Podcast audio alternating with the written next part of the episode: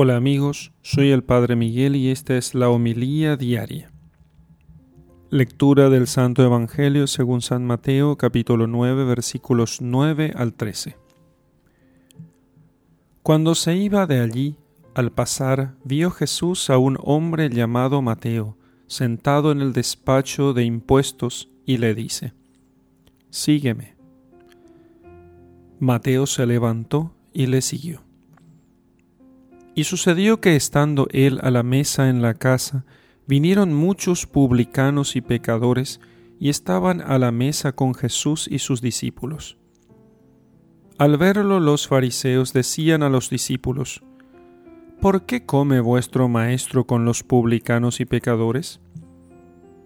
Mas Jesús al oírlo dijo, No necesitan médico los que están fuertes, sino los que están mal Id pues a aprender qué significa misericordia quiero que no sacrificio, porque no he venido a llamar a justos, sino a pecadores. Palabra del Señor. Gloria a ti, Señor Jesús. Hermanos, nos cuenta San Mateo en su Evangelio que después de responder a, la llamada de Jesús, Mateo preparó él mismo una comida en su casa a la que asistieron el resto de los discípulos y muchos, dice, publicanos y pecadores, probablemente sus amigos de siempre. Jesús entonces eh, escuchó que los fariseos que habían visto aquello decían, ¿por qué vuestro maestro come con los publicanos y pecadores? Oyó Jesús eso, y él mismo les contestó diciéndoles, que no tienen necesidad de médicos los sanos, sino los enfermos. Y quiero misericordia y no sacrificios. No rechaza el Señor los sacrificios que se le ofrecen. Lo que insiste es en que estos sacrificios deben ir acompañados del amor que nace de un corazón bueno.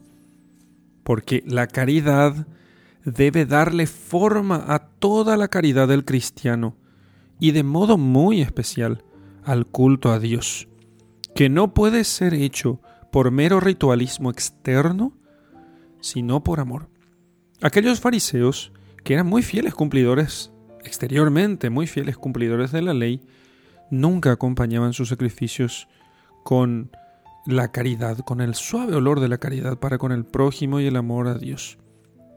Y en otro momento incluso el Señor dirá con palabras del profeta Isaías, este pueblo me honra con los labios, pero su corazón está lejos de mí. Y en aquella comida en la casa de Mateo, los fariseos muestran con su pregunta que realmente les faltaba comprensión hacia los demás invitados y que no se esforzaban por acercar a esos pecadores a Dios y a la ley, sino solamente se esforzaban en acusarlos juzgan con una visión estrecha y falta de amor. En otras palabras, Dios dice a su pueblo, a su pueblo escogido, que prefiere las virtudes a la austeridad, porque ellos se engañaban con ciertas formalidades externas. Por eso, nosotros hemos de cultivar la penitencia y la mortificación como muestras verdaderas de amor a Dios y al prójimo, no simplemente para cobrarle a Dios con una tarjetita.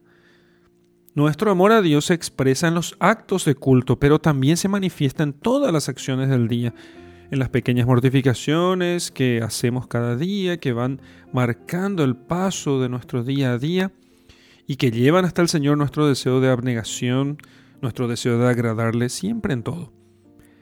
Si faltara esta honda disposición de agradar a Dios en todo, entonces eso de repetir unos mismos actos terminarían quedando vacíos de valor, porque le faltaría el más íntimo sentido.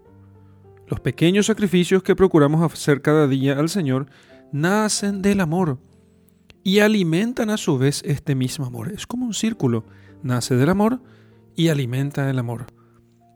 Así que el espíritu de mortificación, así como quiere el Señor enseñarnos, no es algo negativo ni inhumano, no es una actitud de rechazo ante lo bueno y lo noble que puede haber en el uso o en el goce de los bienes de la tierra, sino que La mortificación diaria es una manifestación de que nosotros estamos por sobre el cuerpo y por sobre las cosas creadas. Una especie de como un señorío sobrenatural, por cierto, sobre el cuerpo y sobre todas las cosas creadas, sobre los bienes, sobre las relaciones humanas, el trabajo.